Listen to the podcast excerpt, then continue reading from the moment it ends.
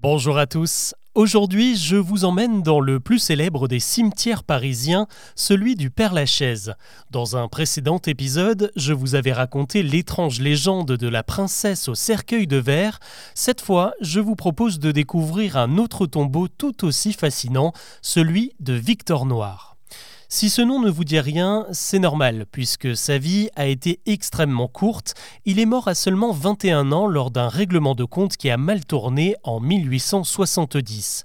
Et ne vous imaginez pas une bagarre dans une ruelle sombre et malfamée de la capitale, puisqu'il a poussé son dernier souffle dans les beaux appartements parisiens de Pierre-Napoléon Bonaparte, le cousin de l'empereur français de l'époque Napoléon III et accessoirement assassin de Victor Noir.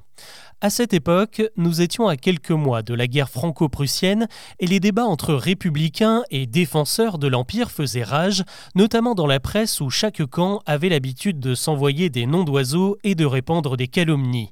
Et c'est l'un de ces différends qui a poussé Victor Noir, journaliste et fervent partisan de la République, à se rendre le 10 janvier chez Pierre-Napoléon Bonaparte pour lui demander des comptes pour un article diffamatoire. Sauf que l'échange a mal tourné, Bonaparte a dégainé son pistolet et tué le pauvre Victor à bout portant.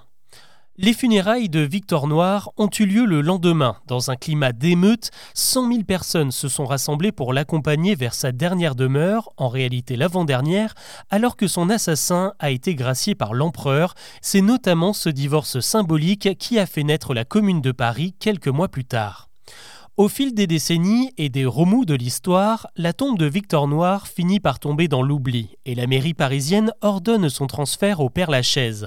Pour lui rendre hommage, Jules Dalou, un sculpteur fanatique de la République, se met au travail et réalise pour lui un gisant, une statue de bronze qui viendra orner sa nouvelle tombe. L'œuvre est confectionnée d'abord comme un corps nu avant d'être habillé de vêtements de métal, ce qui fait particulièrement ressortir les reliefs anatomiques du modèle, en particulier ses attributs situé à l'entrejambe. Cette caractéristique s'est d'abord transformée en curiosité pour les visiteurs du cimetière, au point que certains n'ont pas résisté à l'envie de toucher la proéminence virile du gisant, sauf qu'à force de se faire tripoter, le bronze qui a viré au vert de gris avec l'oxydation est resté bien lustré et brillant dans cette région un peu gênante. À partir des années 60, cette particularité a véritablement basculé dans la superstition, si bien que l'entrejambe, mais aussi le nez, la bouche et les les pieds de Victor Noir sont devenus des objets d'adoration, des sortes de porte-bonheur qui, s'ils sont touchés, apportent fertilité ou bonheur en amour.